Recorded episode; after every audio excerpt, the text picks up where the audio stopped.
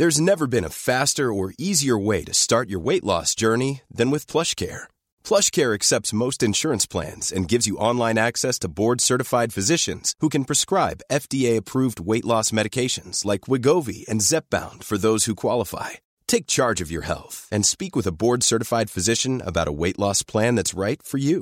Get started today at plushcare.com slash weight loss. That's plushcare.com slash weight loss. plushcare.com slash weight loss. Eu sou Mário Persona e essas são as respostas que eu dei aos que me perguntaram sobre a Bíblia. Você escreveu perguntando se a palavra escrituras, o termo escrituras, que é quando aparece no Novo Testamento, está se referindo ao Antigo Testamento. Sim, a resposta é sim. Sempre que nós lemos escrituras nos evangelhos, atos e até nas epístolas, está se referindo ao Antigo Testamento.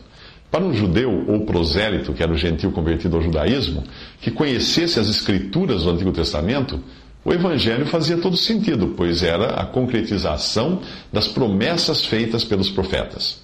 Desde criança, o judeu era ensinado nas Escrituras e elas o ajudariam a identificar o Cristo que eles aguardavam.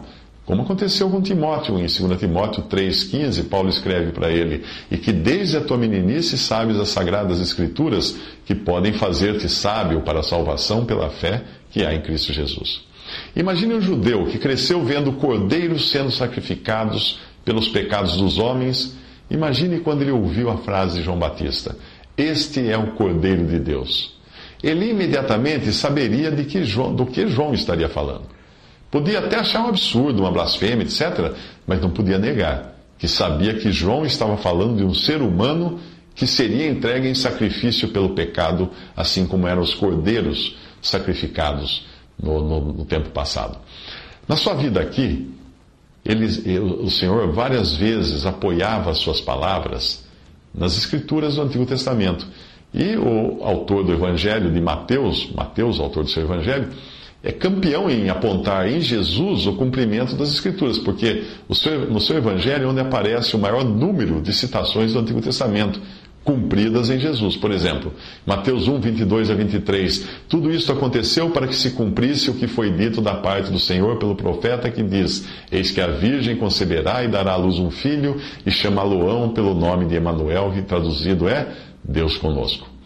Nós vemos também em outras ocasiões o próprio Senhor revelando o que dizia a respeito de si mesmo no Antigo Testamento, ou então eram outros que, inspirados pelo Espírito de Deus, faziam afirmações a seu respeito, como nessas passagens de Lucas, Lucas 4, 16 a 21. Então começou a dizer-lhes: Hoje se cumpriu essa escritura em vossos ouvidos.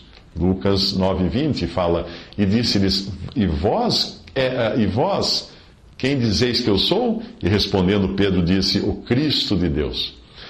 Quando o Senhor, depois de ressuscitar, encontra-se com dois discípulos no caminho de Emaús e lhes fala tudo o que estava escrito dele nas Escrituras, nós vemos essa passagem também, que eles estavam ali tendo seus olhos abertos, os seus corações aquecidos pelas Escrituras que apontavam para o Senhor Jesus.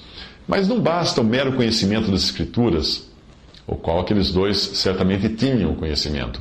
Ali foi preciso o Senhor abrir também os seus olhos e o seu entendimento para que eles o reconhecessem e as Escrituras pudessem aquecer seus corações. É esta a grande diferença entre um salvo e um perdido. Fale a um perdido, a um incrédulo, fale da Bíblia para ele. E você estará falando de um livro velho, antiquado, cheio de regras absurdas, que deveria inclusive receber o veto de qualquer associação de proteção aos animais tamanho número de animais sacrificados nas suas páginas. O incrédulo também enxergará na Bíblia um, um sem número de guerras, atrocidades e culpará Deus. Isso se acreditar que Deus existe. Culpará a Deus por todas aquelas desgraças, sem nem ao menos passar perto de entender a real ruína do ser humano e muito menos ser capaz de ver Cristo nas páginas do Antigo Testamento como a resposta de Deus para a ruína que o pecado trouxe ao homem e à criação. Dê a mesma Bíblia para um crente em Jesus, seus olhos brilharão, o seu coração se aquecerá. E ele falará de como foi salvo e abençoado, quando ainda era um pecador, perdido, inimigo de Deus. Ele vai abrir, ler, ele vai apontar versículos que têm consolado ele em toda a sua vida.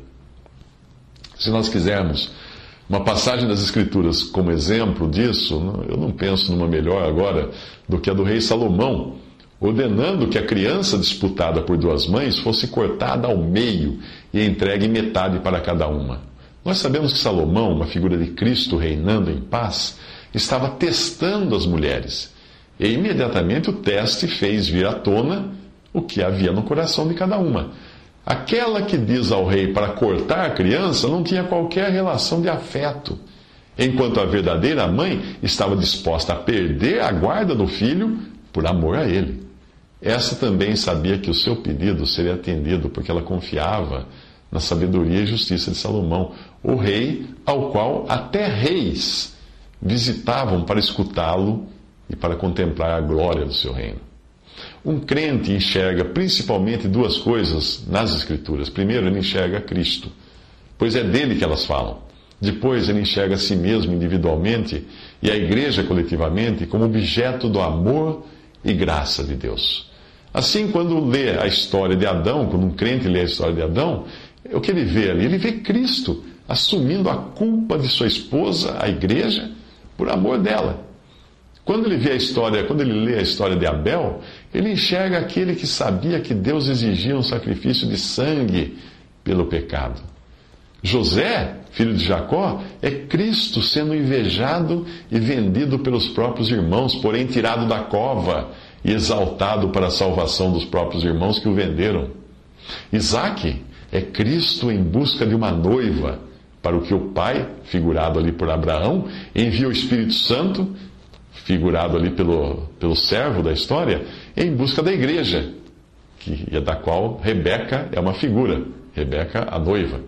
Davi, Davi é Cristo, o guerreiro e conquistador, que depois de exilado, de ter sido exilado pelo seu próprio povo, volta triunfante para destruir seus inimigos. Salomão é Cristo estabelecendo um reino de paz porque quase não houve guerras no reinado de Salomão, e estabelecendo também o lugar de adoração a Deus em Jerusalém, onde ele construiu também o templo. Ao mesmo tempo, nós vemos Cristo, o bom pastor, que dá vida por suas ovelhas no Salmo 22. E então o grande pastor, que apacenta suas ovelhas ainda em um mundo hostil, no Salmo 23. E em seguida o supremo pastor, assumindo seu lugar de direito para reinar, no Salmo 24. Talvez existam centenas de referências diretas a Jesus no Antigo Testamento na forma de profecias e um sem número de referências na forma de tipos ou figuras, já que aprendemos que até coisas como o tabernáculo no deserto e a arca da aliança são figuras de quê? De Cristo.